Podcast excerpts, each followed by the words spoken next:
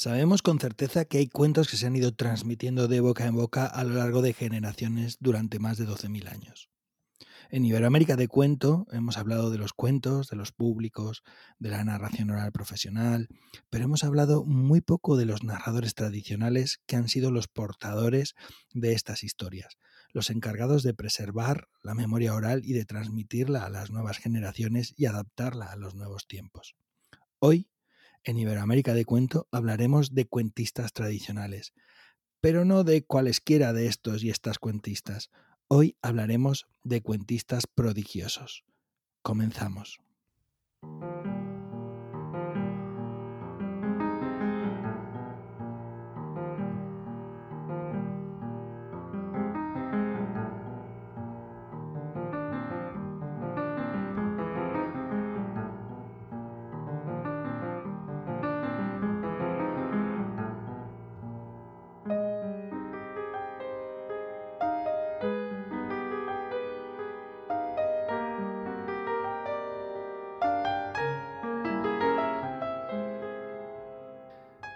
Bienvenidas, bienvenidos, somos Sandra, Manuel, Anabel y Pep y esto es Iberoamérica de Cuento, un podcast quincenal dedicado al mundo de la narración oral, un podcast de la red de podcast emilcar.fm. Hoy, en nuestro capítulo número 73, vamos a hablar de cuentistas prodigiosas, de cuentistas prodigiosos. Pero antes, ¿qué tal amigas, amigo? ¿Cómo estáis? Pues un placer como siempre estar acá compartiendo con ustedes y con muchas ganas de escuchar acerca de cuentistas prodigiosos que nos inspiran, también obviamente de aportar, pero más que nada con la oreja abierta. Pues encantado una vez más de estar aquí y bueno, pues como siempre, un tema interesante el que traemos hoy aquí. Y, y nada, pues a disfrutarlo y esperando que el público también, los oyentes, lo disfruten también. Pues un gusto desde Huesca saludaros, estar con vosotros así ya como prenavideños. Me encanta que tiremos de cuentistas prodigiosos tradicionales. Venga, fuera de todo este mundo anglosajón que se nos pega aquí con esta Navidad que está ya en las puertas. Vamos a barrer para casa, vamos a ver esos tradicionales que sabían tanto. Claro, porque, a ver, mm, cuando hablamos de cuentistas prodigiosos, la idea es hablar de narradores y narradoras populares, tradicionales, que han destacado por la cantidad y la calidad de su repertorio. Y aunque eh, nos centraremos en el ámbito hispánico, esta es nuestra idea, antes queríamos hablar de algunos grandes informantes de todo el mundo. Y esto siempre es tarea de, Anabel, eh, eh, nuestra informante del mundo, del resto del mundo. Pero antes os contaré que la por poneros un ejemplo, ¿no? La irlandesa Paige Sawyers, o no sé cómo se dirá exactamente en ese eh, inglés perfecto que tienes tú, Anabel, que vivió 50 años en la isla Grand Blasket. Eh, esta irlandesa Paige contó cuentos tradicionales en una lengua muy minoritaria en aquellos años. Ella contaba cuentos en gaélico. Y ese fue el motivo por el que la Comisión del Folclore Irlandés se interesó por ella y por sus textos y decidió transcribir su repertorio. Paige Sawyers contó más de 350 cuentos, relatos, leyendas y más, muchos más textos, de la tradición, hasta completar un total de 6.000 páginas. Su prodigiosa memoria sirvió de puntal para la preservación de una lengua que por aquel entonces contaba con muy pocos hablantes y supuso un empuje para la revitalización de la misma. A mí me parece que Paige Sawyers es un como digamos, ahí tenemos el mascarón de proa de este eh, grupo de portentosos y portentosas narradores. Bueno, sí, absolutamente. Es un ejemplo. Y otro ejemplo que vos has mencionado previamente en el podcast y que también has mencionado en el programa de radio de RTV es em, Duncan Williamson, que es un escocés que es conocido por ser uno de los narradores más importantes dentro de la tradición oral de Escocia y es de estas personas que además está traducida al castellano, cosa que es importante porque tenemos posibilidad de escuchar algo de sus historias.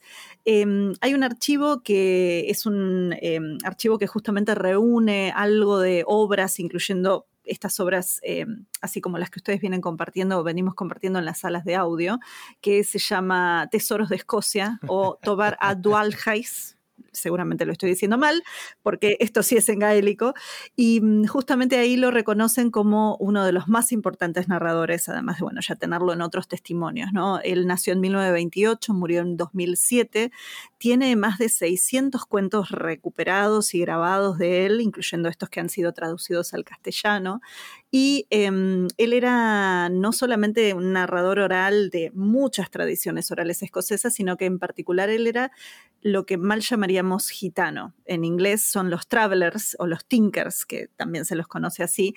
Eh, y estos viajeros, eh, justamente él tenía mucho repertorio también de eso, además de ser un tremendo músico, como decimos acá, ¿no? un maravilloso músico. Em, fue muy grabado y muy eh, recopilado y mm, eh, él en realidad trabajaba la piedra sobre todo, pero estuvo trabajando a través de ese trabajo de piedra, estuvo recuperando y aprendiendo gaélico. Y a partir de ahí empezó a viajar, a ponerse en contacto con poetas y folcloristas y eh, empezó a ser conocido por algo de este trabajo hasta que en un momento en el 73 una folclorista, eh, Linda Headley, una norteamericana, lo graba a él y a otros grandes narradores y bueno, ahí es donde se empieza como a difundir mucho más la palabra de, Duncan, más allá de que ya era conocido en Escocia propiamente, pero bueno, digamos que la comunidad folclórica lo empieza a reconocer. Em, además de él, una sugerencia que nos daba Pep también, que yo pensaba, sí, aunque sea lo voy a nombrar, aunque hoy no estoy trayendo material de él, es Shinda, que es uno de los grandes eh, narradores también de México, eh, que bueno, de él hay muchísimo material y Pep me dejaba la pregunta de si Berta Vidal de Batini también eh, tenía como narradores así como Shinda, ¿no? O como Duncan Williamson de referencia, y no. Perdona, pero Shinda, que es mexicano, por contextualizarlo. Es mexicano, sí, sí. Ah, que no dije que era de México. Uy, perdón, en el acelere de tratar de cubrir todos los que traje, eh, dije, ah, dije México, no dije México, bueno, qué mal que ando. Em, Berta, por ejemplo, no tenía narradores específicos de referencia. O sea, Shinda tiene una cantidad de cuentos impresionantes y se pueden encontrar en muchas recopilaciones el trabajo de él.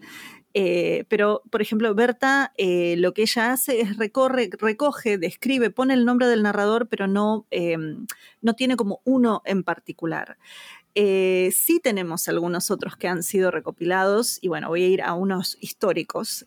justamente Giuseppe Pitré en Sicilia va a tener tres grandes narradoras que van a ser las referentes de él, sobre todo dos en particular, Agatusa Mesía, eh, que es como la gran informante que todo el mundo recoge, una campesina siciliana que va a ser la que va a estar, eh, digamos, dándole las referencias, dichos, eh, proverbios y cuentos a, a, Pitré. Después la otra es Rosa Brusca, y, pero de Rosa Brusca no hay tanto material escrito y no hay tanto tampoco del propio Pitré hablando de ella.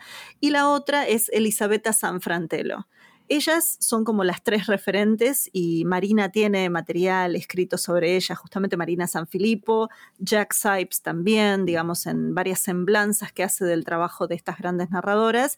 Y creo que Pep también viene trabajando con una próxima publicación que no sé si estoy adelantando algo o no tiro spoilers. Pep, vos decime. Eh, no lo habíamos hecho público, pero sí, estamos trabajando en, una colección de cuentos de, de Agatuzza, pero de momento esto que quede aquí entre nosotros.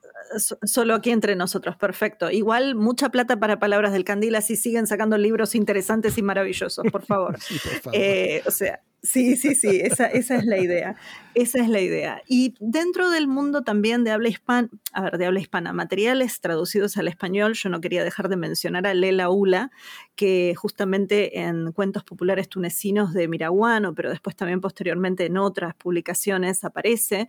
Eh, Mohamed Abdellakefi es el que va a estar justamente recogiendo la palabra y la semblanza y la vida de ella.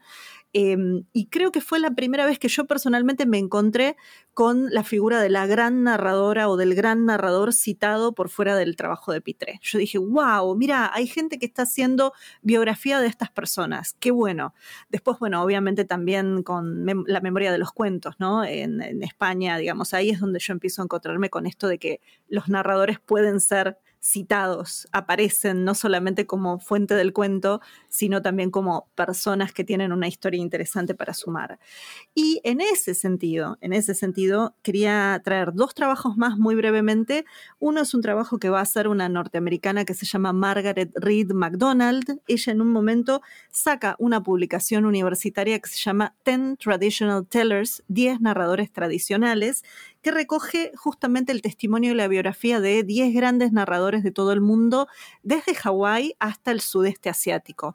Narradores, por ejemplo, como un monje budista que eh, todavía cuenta mm, historias budistas, pero que han sido recogidas en tabletas de bambú, que es una forma que prácticamente se está perdiendo en la actualidad, o narradores justamente hawaianos que todavía utilizan cuentos con juegos de hilo, por ejemplo. Y entonces ella va entrevistando y citándolos y entonces aparece en general un cuento de ellos.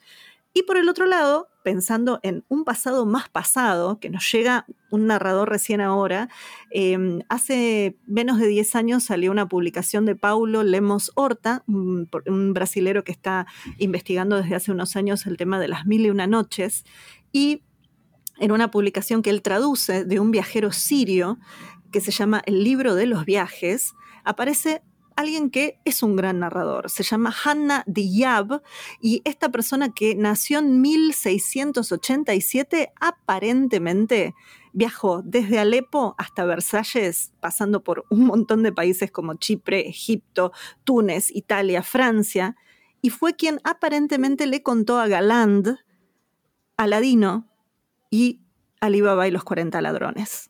O sea, esto es investigación más reciente y justamente Pablo Lemos Horta, en este libro que él saca en inglés que se llama Ladrones Maravillosos, Marvelous Thieves, cuenta la historia, la biografía de Hannah Diab y un poco del el libro de los viajes, The Book of Travels, donde Diab, cuando vuelve de Francia, porque él esperaba que le dieran un cargo en la corte francesa y finalmente no ocurre, él dice, bueno, voy a publicar mi experiencia de vida. Y entonces escribe este libro donde cuenta cómo él acompañó a un francés por todos estos países y a la vez cómo se encontró con Galand y le contó estos cuentos. Así que no sabemos cómo era de cuentista, pero sabemos que debe haber sido tan prodigioso como para haber quedado la memoria de Aladino y Alibaba en un libro tan conocido como Las Mil y Una Noches, ¿no? Y a la vez, bueno, el, anonimato que recién ahora empieza a salir a la luz.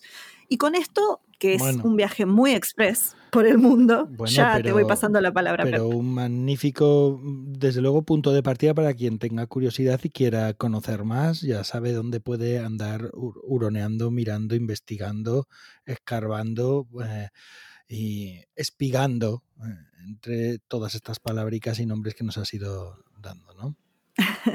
solo, solo una cosa que pensaba y era que también durante mucho tiempo eh, la figura del narrador era solamente la figura del informante, era tu fuente. Pero de repente me parece que es un fenómeno más de finales del siglo XX, siglo XXI, lo que empieza a aparecer que es la mirada de quien narra, estos grandes narradores como personas con su propia historia y que están muy vinculados también a esos cuentos que nos cuentan. ¿no? Eso, eso me parece que, eh, excepto por Pitré, hablando de Agatusa, por ejemplo, no tenemos tanto de eso en el pasado. Pero bueno, es una impresión mía, ¿eh? falta leer todavía y falta buscar, pero se las dejo picando. En su libro Narración, Memoria y Continuidad, José Manuel de Prada Samper cita al estudioso sueco Carl Wilhelm von Sydow, que estableció la diferencia, eh, aquí abro comillas, estableció la diferencia entre portador activo y portador pasivo de la tradición. El portador activo es aquel que posee una buena memoria y la imaginación y dotes narrativas necesarias para que sus recitales resulten memorables. El portador pasivo, en cambio, es el que ha escuchado los cuentos y los recuerda, pero no está especialmente dotado como narrador y no acostumbra a contarlos. Ambos tipos de portadores son importantes para la transmisión de los relatos, pues un narrador de verdadero talento puede aprender cuentos nuevos a partir del recital mediocre de un portador pasivo. Cierro comillas. Y añado, no solamente lo puede aprender, sino que lo puede levantar, poner en pie, darle brillo, esplendor. Así que los dos eh, se alimentan. Y ahora, Manuel, es tu turno. Nos vas a hablar de narradores y narradoras prodigiosos también, ¿verdad? Pues efectivamente, mm, yo traigo aquí eh, varias, varios narradores, varias narradoras. Y vamos a empezar con una que también está vinculada Bueno, primero porque sería quizá la primera, primerísima, así siguiendo un orden cronológico y en otro sentido también porque está vinculada a, de alguna manera, a José Manuel de Prada Samper. Y es Azcaria Prieto. Azcaria Prieto nace en el año 1883 en un pueblecito de la provincia de León que se llama Morgovejo y quizás sea una de las más importantes cuentistas con las que eh, tuvo contacto Aurelio Espinosa. Se acordarán, os acordaréis de aquel viaje que hicimos de la mano de Aurelio Espinosa o de los hermanos, vamos, de, Espinosa padre y los hermanos Espinosa después. Y bueno, pues eh, citábamos que eh, em, Aurelio Espinosa va a acabar publicando un libro y este libro que publica esta colección de cuentos populares de Castilla y León que publica Aurelio recoge eh, la friolera de 24 cuentos, aunque le contó, según él, más de 40 cuentos. Es muy interesante porque mm, eh, relata, el propio Aurelio relata que el día 14 de mayo de 1936 él llega hasta Saldaña, en la provincia de Palencia, y entonces un maestro le habla de un cuento popular muy interesante que ha contado la madre de uno de sus alumnos y que lo ha escrito, ¿no? Cuando eh, Aurelio tiene acceso a este material, pues claro, enseguida eh, quiere conocer a, la madre de este alumno, que es Azcaria, y organizan en, el casino del pueblo una reunión de contadores eh, tradicionales y populares.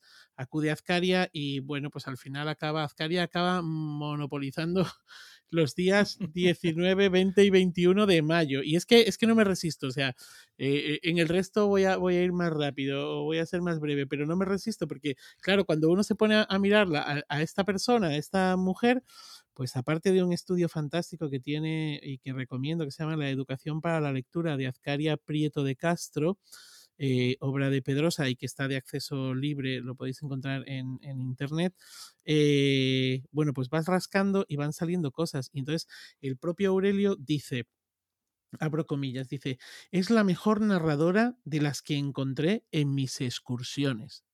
Cierro comillas. Y luego dice que, bueno, pues que tuvo la buena suerte de encontrar una informante como eh, Ascaria y, dice que, Azcaria, perdón, y dice, dice, abro comillas, de prodigiosa memoria me contó cerca de 40 relatos en Saldaña, 24 de los cuales figuran en mi colección.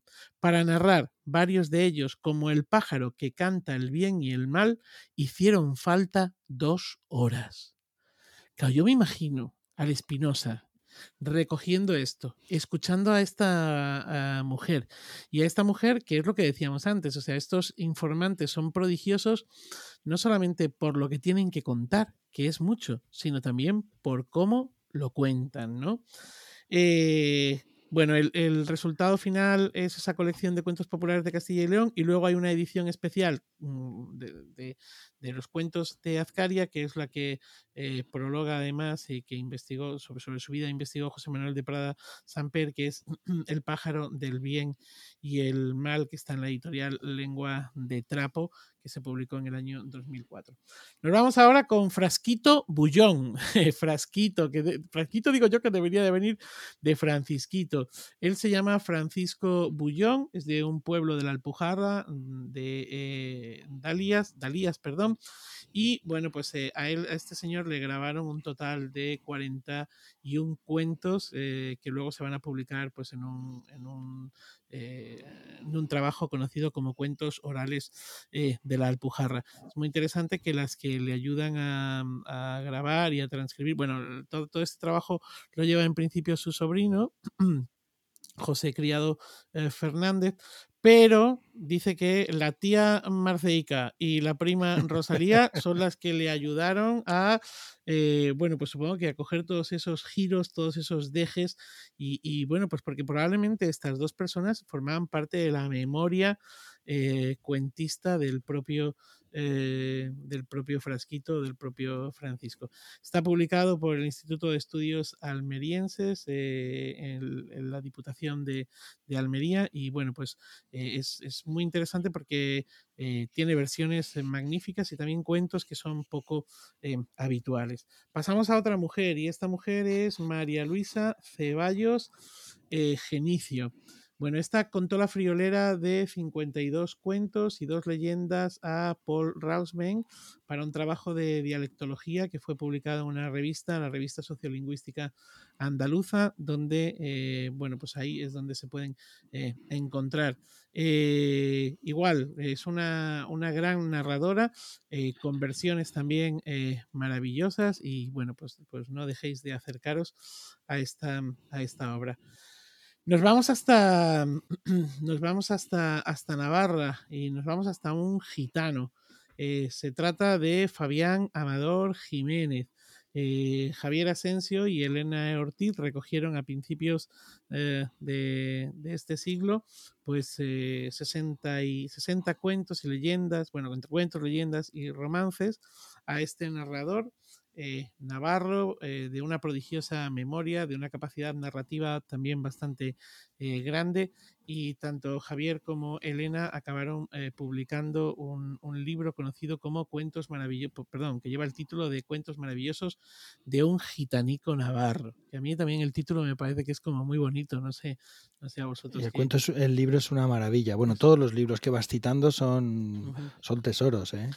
Mm, este libro además va acompañado con un CD en el que se incluyen pues algunas de las, de las grabaciones eh, de, estos, de estos cuentos. Nos vamos ahora hasta eh, Valladolid y vamos con un libro que se titula Los cuentos del, del abuelo, cuentos tradicionales de Campaspero en la provincia de Valladolid. Son los cuentos de Oroncio Javier García campo. Este es un señor muy interesante que, bueno, pues que aprendió a leer y a escribir, pero tuvo que dejar la escuela a los ocho años. Pero esto, bueno, pues no le impidió el seguir leyendo. Y ya cuando se jubila, eh, obtuvo, se estudió para conseguir el graduado escolar y entonces empieza a, escribir. Empieza a escribir sobre etnografía, empieza a, escribir los cuentos, a grabar y escribir los cuentos eh, para que además eh, pues, pues sus nietos y sus hijos y su familia eh, no los olviden. Tiene un, enorme repertorio con versiones también estupendas y, bueno pues pues es, es, como digo pues uno de esos narradores prodigiosos a este señor se le puede escuchar precisamente en el corpus de eh, la Universidad de Jaén. ¿Vale? Hay bastantes cuentos suyos. No sé si estarán todos los de los que él. Eh, los que aparecen en el libro, pero se le puede escuchar eh, ahí. Y podéis escuchar las versiones, versiones de los cuentos de todos estos, pues en el blog de Pep, porque son estos narradores, bueno, y los podéis también revisar los que estáis en el canal de Telegram de narración oral, los apuntes que Pep puso en, en, el canal.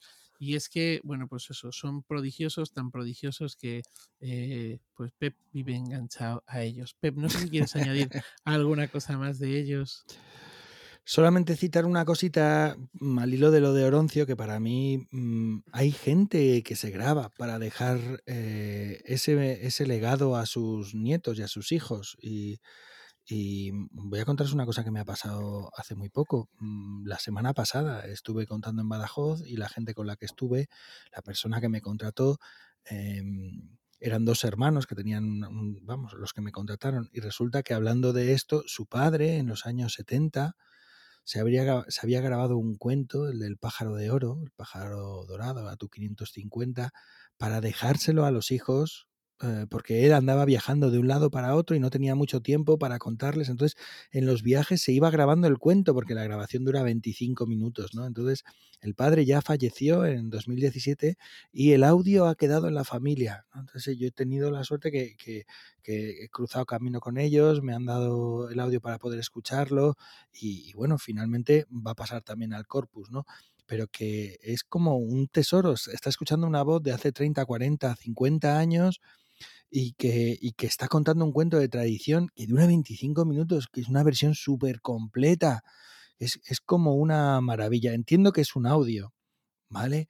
Pero es un audio, es algo que está contado y que está contado con toda la intención para que los hijos lo puedan escuchar, lo puedan aprender y lo puedan seguir contando hay gente que se busca. La verdad, la verdad es que es, es, maravilloso. Yo no he conseguido este tipo de grabaciones, pero por ejemplo sí que he encontrado gente que era consciente de lo que sabía y que lo dejaba escrito.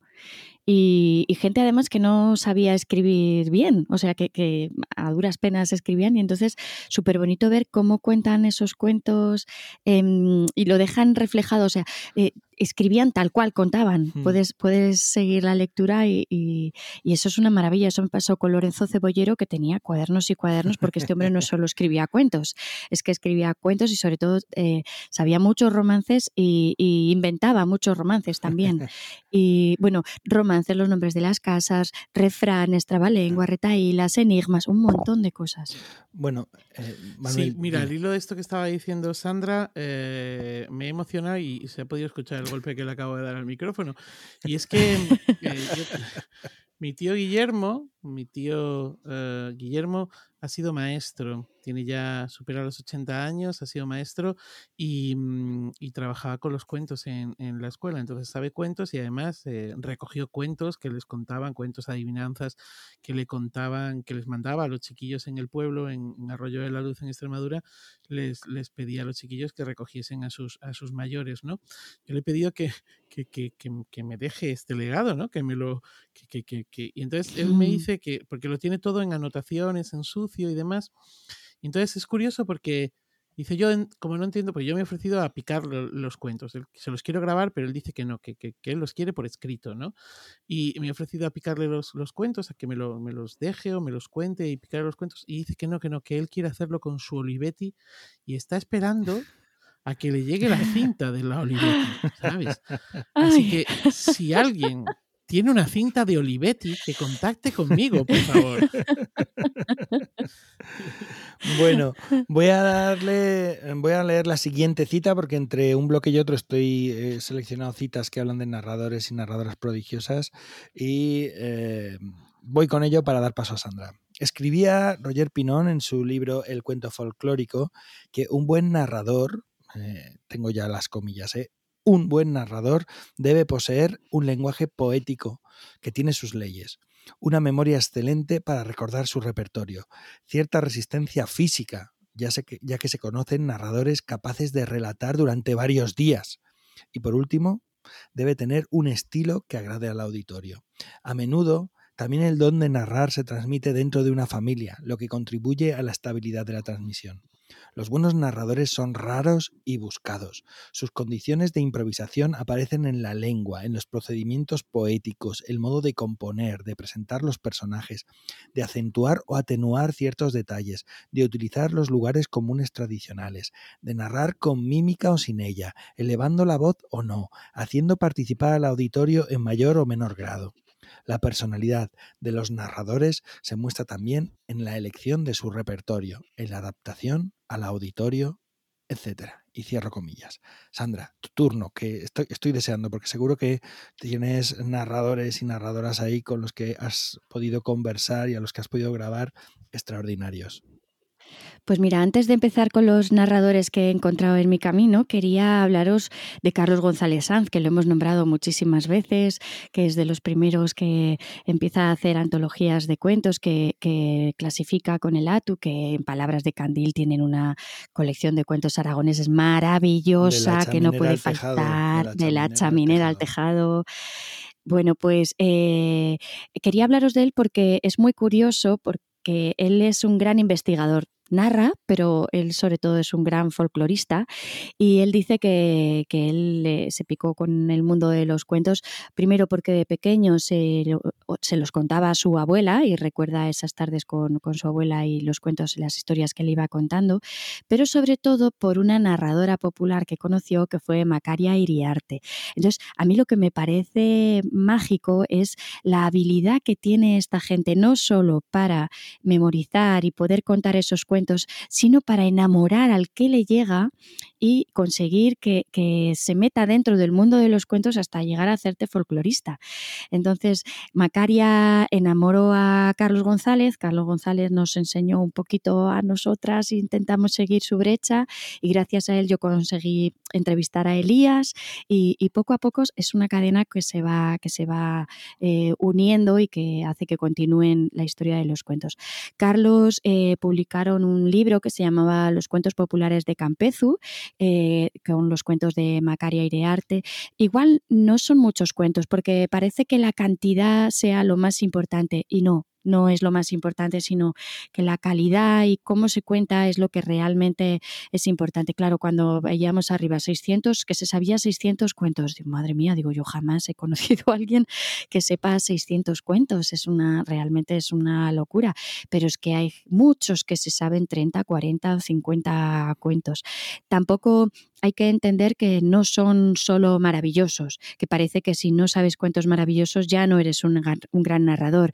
Y, no, es que hay mucha gente que conoce cuentos cortitos, cuentos de animales, cuentos eh, humorísticos, que son mucho más cortos, pero que no son fáciles de contar, que tienes que ser un buen narrador para en poco espacio o en una historia corta saber dar ese toque final que emocione, que haga reír o que haga saltar al que tienes al otro lado. Macaria sabía hacerlo muy bien en enamoró a Carlos y Carlos siguió en este mundo de, los cuentos. Eh, el impacto que, que ella causó siguió y Carlos siguió haciendo trabajo de campo, entrevistando a muchos más y teorizando también sobre este mundo. También porque eh, los cuentos que Macaria le contó, él decía que, que, no solo es que retransmitiera la historia y esos hitos importantes que aparecen en cada cuento, sino que realmente había mucha simbología en esos cuentos, que a lo mejor ella no era consciente de lo que estaba transmitiendo, pero se había eh, aprendido y lo seguía contando porque entendía que eran partes importantes del cuento. Entonces, por ejemplo, tengo un artículo muy chulo en el que habla de el paso que tiene que dar un hombre eh, por encima de una acequia para estar en, para llegar a una casa y cómo eso simula la bajada al Hades y el, mundo. Entonces, eh, Macaria probablemente ni sabía quién era el Hades o, o no llegó a teorizar tanto, pero sabía que no podía quitar esa parte del cuento. Entonces, es muy interesante oír estos cuentos en boca de narradores populares porque no teorizan pero no quitan esas partes que saben que son vitales para los cuentos. En esta cita que has nombrado, Pep, Dejando ya a Carlos y continuando, eh, hay dos cosas que me han llamado mucho la atención, el portador activo y el portador pasivo, porque me los he encontrado. Y, es curioso cómo dentro de una misma casa te encuentras dos narradores, hermanos o mujer y marido, y, ves que uno es el activo, porque es el que mejor habla, el que tiene la fama, el que todo el mundo dice, oh, si te cuentan cuentos, ve a ver a este. Y muchas veces al lado de estos narradores activos hay un narrador pasivo, que es el que tiene mejor memoria porque es el que le va apuntando y va contando, pero siempre ha estado a la sombra. Entonces, por ejemplo, yo esto lo veía muy claro cuando en Panticosa entrevisté a, Tista y a María Jesús, que eran hermanos. Eh, eh, María Jesús viuda y Tista soltero, vivieron muchos, bueno, pues casi toda la vida juntos. Y, era muy curioso ver cómo Tista era el gracioso, el sentencias, eh, la salsa de la... Bueno, que, que no dejaba casi participar a nadie, pero por detrás estaba María Jesús apuntándole. Y había veces que, Tista se iba, María, José, María Jesús daba un par de palabras y él podía continuar. Y había otras en las que ella le apuntaba porque se le olvidaba algo y el otro le miraba como enfadado diciendo, eh, que me quitas protagonismo. Lo curioso es que hoy haciendo un recuento, yo tenía a Portista, o sea, tenía a Tista como el mejor narrador de la casa y, hoy contando los cuentos que me habían contado, resulta que María Jesús me contó más que él. Pero era porque él era el activo y, y, he estado muchas veces a entrevistarlos en Panticosa, bueno, ya, y ya no a entrevistarlos, a verlos y, siempre era Tista el foco. Y, en cambio, fíjate, valorando después lo que tengo grabado de uno y de otro, tengo más cosas de, de María Jesús que de Tista. Pasa que, claro, María Jesús es más calmada, más tranquila, eh, es otra voz. Y pasa lo mismo con, Pilar Sanz y Félix Belío, que era un matrimonio también de Panticosa, me los presentó María Jesús, y, Pilar era súper graciosa. Es que era una mujer cómica por excelencia. Em, estaba dentro del grupo de, de las hilanderas de Panticosa y decían, bueno, bueno, bueno, no había viaje si no venía Pilar, porque ella subía en el autobús y empezaba a contar y a contar y a contar. De hecho, yo cuando eh, fui a entrevistarla, la primera vez estaba sola.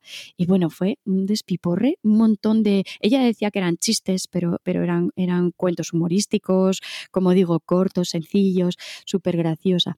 Volví otro día que estaba con el marido súper serio, o sea, era un señor todo lo contrario a ella, o sea, era increíble. Y allí Pilar estuvo callada Y allí cambió, ya no era portadora activa, sino que era portadora pasiva y era la que le apuntaba a él.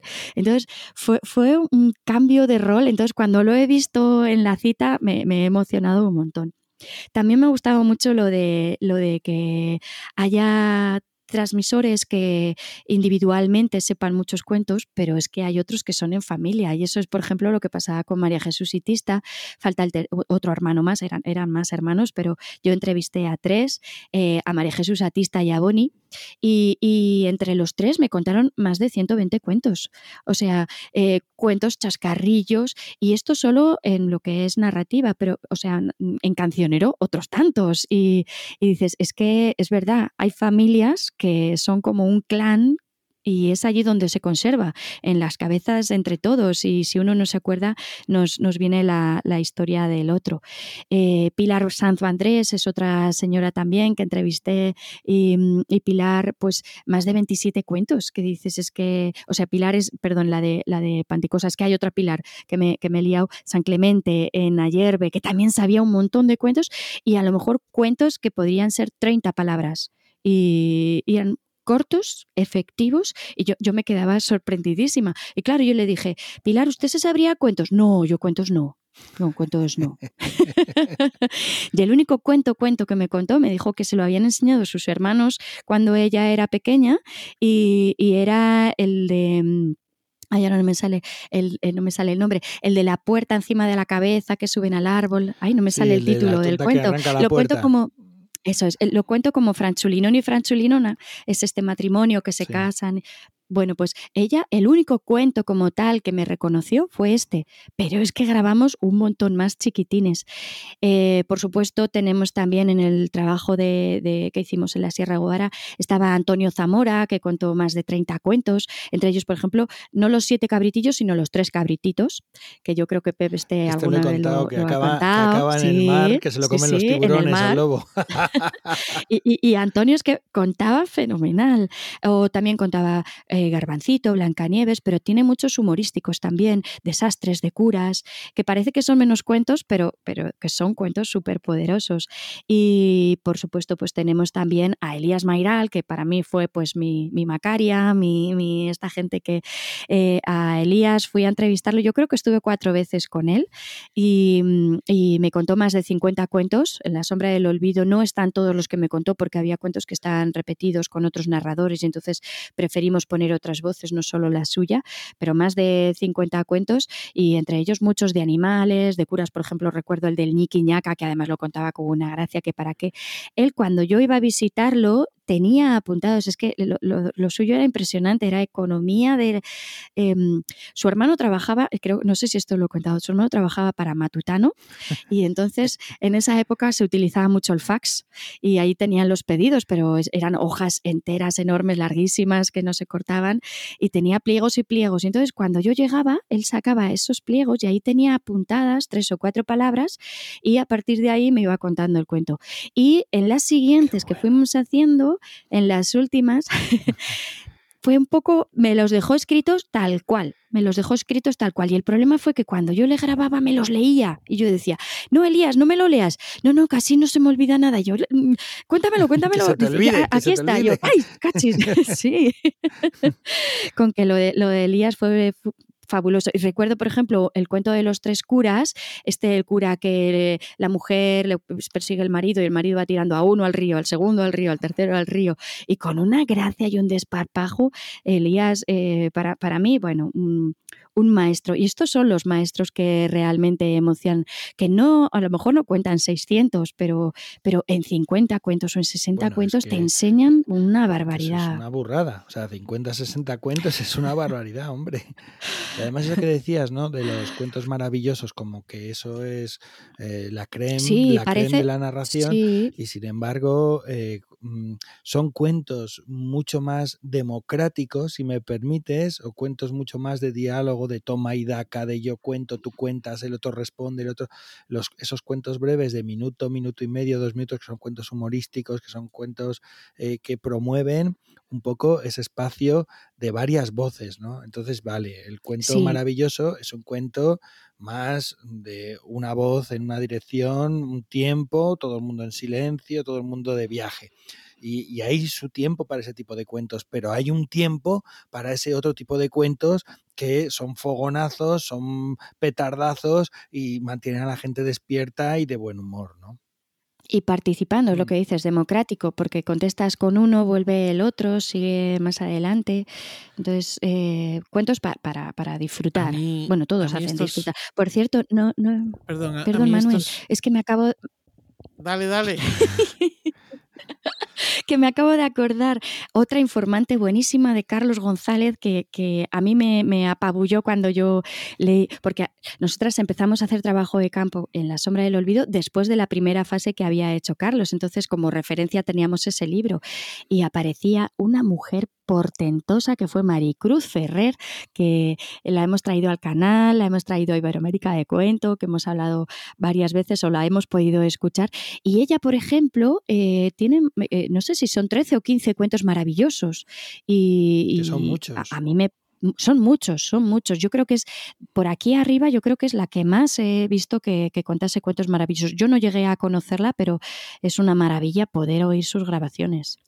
Manuel. Sí, no, iba a decir que estos fogonazos que, dice tú, que dices tú, Pep, son también algo eh, geniales y que, por ejemplo, para los que también nos dedicamos a contar en la radio y que no disponemos, que, lo que necesitan en el caso concreto de mi trabajo en la radio son precisamente fogonazos, es un material bárbaro.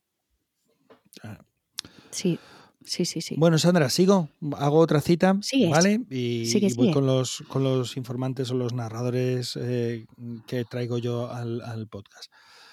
Decía Joaquín Díaz en 1987 que, abro comillas, los cuentistas o narradores de cuentos forman, dentro de la vida tradicional, un grupo especial o por mejor decir especializado, cuyas características suelen coincidir, de hecho casi siempre son las mismas personas, con las de los cantadores de romances, los recitadores de adivinanzas o trabalenguas, o los grandes conocedores de proverbios y refranes. Estos especialistas poseen una memoria envidiable, un interés especial y desusado en otros miembros de su comunidad, por la cultura o conocimiento tradicional y una facilidad gestual o de palabra para comunicar ese respetable bagaje. Bueno, em, esta cita es brutal porque nos habla de que estos narradores prodigiosos muchas, muchas veces no solo son narradores prodigiosos de cuentos, ¿verdad? Es que es eso, normalmente esta gente no solo se sabe los cuentos, sino que es que encima además se saben romances, se saben trabalenguas, adivinanzas, se saben eh, chistes, chascarrillos, y, y, es que no puedes separar y decir, este es narrador, no, narrador de cuento. No, es que va, va todo junto. Por ejemplo, Pilar, la que os estaba contando que era narradora activa y pasiva en las dos versiones, eh, os he dicho que sabía un montón de cuentos, pero es que recogí, me eh, grabamos 44 textos del cancionero donde había villancicos, había oraciones, había jotas, había romances, había canciones de juegos, había un montón de adivinanzas. Mira, por ejemplo, hay una que, a mí me encanta que dice, Foringué que foringaba, cuatro patas lo miraba. Si no es por un agujere, muerto estaría Foringué. Bueno, el rato que se estuvo escojonando de mí porque no había manera de seguirla, o sea, encima tienen el arte de memorizar cosas que saben que van a dar juego, que saben sacarlas justo en el momento concreto. Por y alguien más, porque son dos. Claro, el ratón y el gato. Eso es, es el ratón y el gato, es el ratón y el gato. pues claro, por ejemplo, ella tenía un arte para contarte un cuentito, eh, que habláramos un poco y de repente así como si nada te contaba esto y, te dejaba ya loca, o sea, no te dejaba seguir la entrevista, ella metía y sacaba como bien le iba.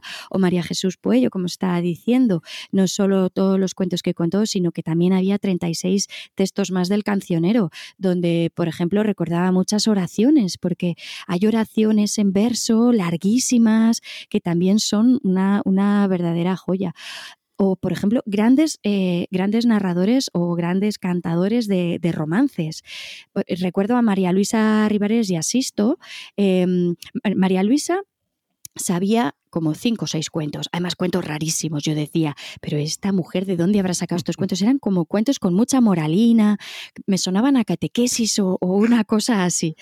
Pero luego resulta que es que eh, entre su padre y ella, pues más de 30 romances. Y no romances, que hay gente que cuenta romances inventados, no. Sisto se quedó huérfano muy pequeño y, entonces le mandaron a trabajar a Bolea, a otro pueblo al lado, y, y, él se crió entre las piernas de otro hombre que trabajaba en esa casa, que era un abuelo muy mayor, y este hombre cantaba romances constantemente y entonces Sisto enseñó después esos romances, cantaba mucho siempre y se los enseñó a su hija y, ella también tenía una memoria prodigiosa y por ejemplo pues romances como el de la reina Isabel, el caracol de las mil arrobas, de las diez mil arrobas, la canción del tocino, el romance de Florinda y Valentín, la vida de los goyeros, además romances de lo más variado, ¿eh? porque había romances del cancionero viejo, o sea, del romancero viejo, romances del, del romancero nuevo, eh, romances aragoneses, había como, como mucha variedad en todo lo que, en todo lo que iban contando. Y, y eso es lo, lo más curioso, estos, esta gente que es tan prodigiosa, a, Macaria me hubiera gustado poderla oír contando romances también, porque estoy segura que también sabría, o, a cualquiera de estos otros que habéis nombrado, fijo, fijo, que, eran tesoros de, tradición oral, no solo centrados en los cuentos. Bueno, antes de comentar yo algunos de los informantes que traía, eh, os contaré que Anselmo Sánchez, porque le coincidí con él hace poco, Anselmo Sánchez Ferra, un folclorista que está trabajando en el catálogo tipológico del cuento folclórico y que ha recogido miles de cuentos en Murcia. Él me contó que eh, entre sus informantes, posiblemente el más excepcional de todos fue eh, Miguel Soto Acosta, un narrador tradicional de Morata, una pedanía de Lorca, en la Sierra de la Almenara, al que en 2009 tendría, Miguel tendría unos 72, 73 años, pues Anselmo le grabó unos 160 cuentos, que para mí me parece algo, bueno, es una animalada. Una, burrada. Impresionante. Y hablo yo ya de mi propia experiencia, por supuesto, delante Conso, Consolación Soriano Cariñana, a quien habré grabado unos 110 cuentos, pero que no soy la primera persona que le graba. Eh, primero mm, le grabó em, eh, Almodóvar, Antonio Rodríguez Almodóvar, que cruzó con ella camino, le grabó como 10 cuentitos que está, están recogidos en un libro, pero es que Javier eh, también le ha recogido unos 60 cuentos a Consolación. Bueno, pues insistiendo en el tema de ir a grabar, eh, me he presentado cuatro veces en su casa y tengo como 110 cuentos. Y es muy interesante porque no solo están los cuentos, sino que las horas que hemos echado ha sido también hablando de, ¿y este cuento cómo lo sabes? ¿De dónde lo has sacado? ¿Cómo lo has aprendido? Entonces, eh, ella me ha ido contando de dónde ha sacado todos los cuentos, de dónde los, los ha escuchado. Y claro, estamos preparando un libro sobre ella y en el libro estarán los 110 cuentos, pero también van a estar esas conversaciones y ese, ese asunto. Por ejemplo, tú hablabas de los pliegos de este, de este narrador al que tú conocías, pero Consolación tiene un pequeño cuadernito donde se anotan los principios de los cuentos para que no se, les, se le olviden. Entonces, tira de ese hilo y ya sale el cuento completo, ¿no? Entonces, es maravilloso porque tiene un libro igual que tenían los jugulares, ese, los jugulares de boca que contaban, ese librito que sirve para preservar mm, aparte, ¿no? Pues igual que el alivio de caminantes, eh, sobremesa y alivio de caminantes, ¿no? Que eran como esos resumentitos de los cuentos, ¿no? Y Conso era también una, o es también una informante eh, que no solamente sabe cuentos. O sea, yo tengo grabada en un momento que estábamos cansados de los cuentos, me soltó una ametralladora de adivinanzas que tengo grabados 20 minutos de adivinanzas. Yo le decía, a mí no me, no me cuentes poesías nada, pero sabe cantares, canciones, o sea, canciones de paloteo. Eh, es la que ha revitalizado también todo eh, el tema de los bolillos. ¿Sabes? E, es una mujer que toca muchas teclas, todo, todo le interesa, todo le interesa, eso es, es, es portentosa. Yo me acuerdo que María Luisa me dijo más de 100 refranes. Yo decía, pero, pero estos son de tu casa o dice, son de casa, dice, algunos también salen en la tele, porque aquí en el tiempo, en Aragón Televisión, cada día ponen un refrán. y eso lo va aprendiendo. digo, no sé, no sé. Y ella los, los tenía todo escrito también, lo tenía todo escrito. Entonces, eh, había refranes que sonaban así como muy modernos. Yo decía, este es del tiempo, este es del tiempo. este es de ahora. pero había otros que no no, había otros que, que, se veían que eran tradicionales. Y yo también, hay una cosa que, fíjate, yo llevo casi 30 años contando y yo estoy aprendiendo un montón de, de grabar, de escuchar a los narradores tradicionales, de conversar con ellos, llevo este año como un poco más, dedicándome un poquito más en serio a este tema. Y digo, es que, es que, es que nos falta todavía tanto por aprender. Hablo de mí, o sea, eres un ignorante y muchas cosas todavía. Y ves cosas alucinantes. Eh, algunas veces lo he contado, ¿no? De, de pronto te dice, te voy a juntar dos cuentos, te junta dos cuentos, ¿no? Pero ahora resulta que te vas a Moraleja y te encuentras a una mujer que vivía en un chozo cuando era niña con su abuela en medio del campo y la abuela necesitaba que la niña se durmiera para poder seguir ella con las tareas. Entonces, la abuela le contaba el cuento del lobo transío, ¿sabes? El lobo muerto de hambre que se va a comer y, la, las cabras lo La cabra, la, yegua, sí. Entonces, eh, claro, esta muchacha, esta niña que se llamaba Flora, la abuela le contaba el cuento ahí en el chozo, en medio del campo, y la niña pues no se dormía. Y yo flipaba porque digo, bueno, Conso me ha juntado dos cuentos. Esta mujer me junta 13 atus uno detrás de otro hasta que me hasta que la niña se duerme. Entonces, claro, como la abuela se lo contaba así una noche y otra noche y otra noche, pues ella se lo aprende así y te lo cuenta Dime, Manuel. Ostras, Pep, es que estoy alucinando porque este final de semana estuve en, una en la presentación del libro de los cuentos ucranianos de la editorial Libros de las Malas Compañías, de Ana Griot. El gigante Gotorodska, me parece que Gotorodsko o algo así. El, gigante del guisante. El gigante del guisante, es verdad, sí, que, que, querían haberle puesto el Gotorodsko, pero pensaban que iban a, íbamos a tener el problema este que tengo yo ahora mismo. Pep ya lo tiene, como no, ya nos lo está enseñando esa Claro, en la, en la, presentación estaba la recopiladora, ¿no? Y entonces la recopiladora decía que eh, muchos de estos cuentos se los había contado a su abuela en la cama, ah, etcétera, etcétera. Y que eh, y entonces, si, si has visto el primero, el del gigante del guisante, es un Juan el Oso, pero antes de llegar al Juan el Oso, ha metido como otros dos o tres más. Sí, sí, es que me, estaba viniendo ahora eh, precisamente por eso, por, por lo que estabas comentando, ¿no? A las vinculaciones. Entonces aprendes. Es que sea claro. no, no, no solo... Cada narrador Sí, sí, nos morimos todos aquí dale, Qué emoción, por favor, qué emoción. Que claro, por, eso siempre yo insisto mucho, llevo muchos años grabando y he insistido, la gente que, me conocéis, digo, mm, mm, ya se puede grabar de cualquier manera, coger un móvil, coger una grabadora que ahora cuestan cuatro duros, que es que, y cualquier aparatito, ya cualquier de esto, tiene muy buena calidad y lo que se aprende viéndolos. Entonces, no solo el cuento que te están contando, sino cómo lo están contando y lo que dices, Pep, todo lo que rodea y de dónde lo han sacado, eso también te, te enseña un montón. Pero, pero es que lo que, lo que me parece mágico es que la tradición oral sigue viva. No el cuento está cerrado en el atú que tenemos allí escrito en, el catálogo, sino que cada narrador lo hace a su estilo. Entonces es normal que aquella niña en su durmiera, venga, pues la abuela mete ocho. Y al final la niña se aprende ocho seguidos. Es que, son 20 minutos de cuento y yo lo estaba hablando y decía, pero ya, y se acabó. Y no, no, no, no, porque y entonces el lobo y, el zorro se encuentran con otro lobo y, ahora digo, no me lo puedo creer, se está metiendo otro. Claro, porque está vivo, está vivo y cada uno le da la personalidad y la forma que necesita en ese momento o que le apetece o que ese público que tiene enfrente le está pidiendo.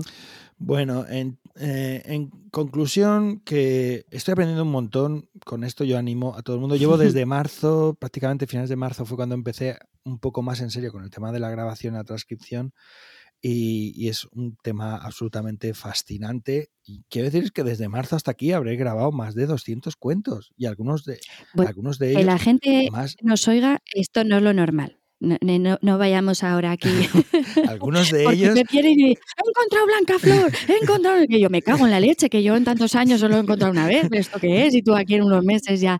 Eh, lo normal es encontrar cuentitos más pequeños. Y claro, con lo que viaja Pep, pues claro, se nos mueve por toda España aquí, viaja de un lado para otro y encuentra unas joyas que, es una barbaridad. Le pasa como a Obeli, se ha caído en el caldero. ¿Sabes? En el ya te digo. Ya te digo. Bueno, que dure la racha. Claro, que dure. No, no, no, yo no me quejo en absoluto. ¿eh? Estoy diciendo que, que dure la no, racha. No, yo tampoco, ¿eh? No, no. Que es estupendo, claro que sí. Y además, la, la, seriedad con la que lo está haciendo, las transcripciones literales, que es un currazo, es un verdadero currazo y todo lo está, lo está haciendo por amor al arte.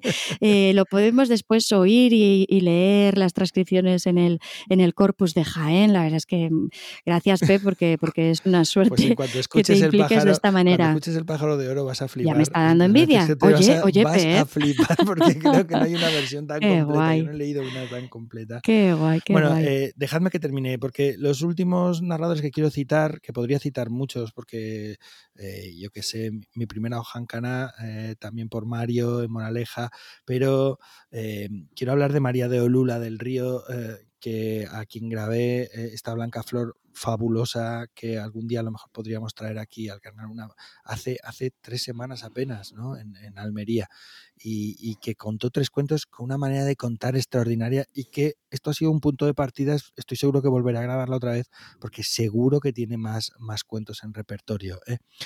o Pilar de Moedas. Moedas. pregúntale pregúntale por, por, cuentos más pequeños, no, no centres solo en los maravillosos, porque seguro que esta mujer tiene que mm. saber un montón. Pilar de Moedas, que es un pueblito que está al lado de Aigal, con quien he estado varias veces y le he grabado como unos 10 cuentos, corticos, muy, muy bien contados, muy bien armados, también magnífico. O José Daniel de Elche, eh, que dando un curso allí me encontré con un maestro que contaba unos cuentos extraordinarios. Os animo a que los escuchéis en el corpus, los, los que contó él, Juan Figuetes, Joan Figuetes, ¿no? Y algunos otros. Son unas versiones increíbles, completísimas, largas, muy vivas, muy contadas. ¿eh? Eh, de cuento tradicional que le contaba a su abuela y que él, que es maestro, de vez en cuando se lo cuenta a sus alumnos y por eso los cuentos están tan, tan vivos, ¿no? Aunque también me gustaría terminar con Ángel, que era un niño de 11 años al que le grabé cinco o seis cuentos Naigal, entre ellos a Juan el Oso, ¿no? que lo hemos, lo hemos escuchado en este podcast. Y me parece absolutamente maravilloso poder grabar a niños, grabar cuentos que los niños saben, ¿no? Entonces estoy deseando toparme, encontrarme con más niños, con más niñas a los que sus abuelos, sus abuelas, sus madres, sus padres, sus tíos, la gente les sigue contando cuentos y ellos eh, recuperan ese vicio, ese disfrute de contar y de escuchar. Y esto es todo lo que quería contaros. Yo creo que hoy tenemos un podcast dedicado a narradores prodigiosos y en realidad podríamos haber hablado de todos los narradores y todas las narradoras que a lo largo de generaciones, a lo largo de miles de años, de civilizaciones, de culturas, de momentos históricos y no tan históricos, han preservado el cuento contado, lo han guardado en su cabeza, lo han soltado con su lengua, lo han regalado a las orejas y lo han ido contando de generación en generación para que nos llegue hoy, en estos días, a nosotros y a nosotras. O sea, es un absoluto regalo. en realidad los narradores prodigiosos no son solo los que hemos citado nosotros, por supuesto, sino son todos los que han contado y los que siguen contando y los que seguirán contando cuentos de tradición oral no sé, si os parece, nos vamos despidiendo. Porque yo creo que hemos llegado al punto de terminar ya, porque yo tengo muchas ganas de irme a transcribir algún cuento ahora mismo. Mira lo que vicio. pues yo creo que eh, es una labor importante escuchar a estos eh, narradores populares, estos grandes narradores que tenemos la suerte de haber encontrado en nuestro camino, o por lo menos haber encontrado las transcripciones o las grabaciones que haya hecho otra persona, pero creo que tenemos que tener un compromiso muy grande también para que las nuevas generaciones, esto que estás diciendo de poder encontrar niños que sigan contando sus cuentos, pues creo que tenemos que tener un compromiso muy grande para eh, que esos niños se conviertan en narradores. No solo encontrar a los que son buenos, sino encontrar niños eh, normales y corrientes que nos oigan contar y que tengan ganas de contar esos cuentos. Yo animo, llevo muchos años cuando, cuando me acerco a escuelas, cuando me acerco a bibliotecas, invito a, a, a contar con ellos, que, que, mm, no nada preparados, sino cosas sencillas para que ellos vean que se puede dar ese paso y se siga contando para que encontremos más adelante esos narradores ya crecidos con cuentos probados y que sigan em, enganchándose a este gusanillo de los cuentos que nos ha picado a todos nosotros.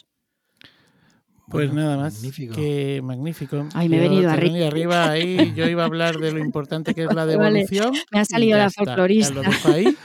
Que yo creo que este el trabajo que está haciendo Pep con Conso, los trabajos que se han hecho de recopilación y publicación, pues es un poco también la manera de devolver pues este regalo que hacen eh, vamos a ver con Conso y, Javier y Carlos y Sandra sí no todos todos todos y un Anselmo un montón de compiladores también Julio Camarena que han dedicado su vida todos sus huequitos ahí no que es una cosa increíble Perdona, que, perdona. que lo he dicho yo, que no es que esté ah, diciendo que lo único que lo haces eres tú. He dicho que ah, lo bueno de todas estas recopilaciones precisamente es la devolución eh, pues precisamente a esos, a esos informantes. Nada, que ha sido... La devolución y la difusión. Ha sido un gusto y, que nos vemos en los cuentos. Aprovecho para despedirme en nombre de mi prima, de Anabel Castaño, que al final se van a creer que somos primos.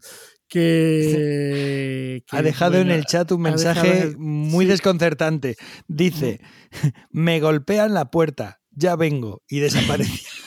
Sí, y lo siguiente. Esperemos que esté bien. No, ha contactado conmigo por privado a través del móvil y entonces dice que se ha caído internet eh, en, su, en su edificio y que está tratando de solucionarlo. Así que, pues eso, esperemos que esté bien, que no solamente. y que sea eso, que solo le haya golpeado un giga. solo se haya caído internet. Así que nada, eh, mm, Anabel desde Buenos Aires se despide de nuestros oyentes.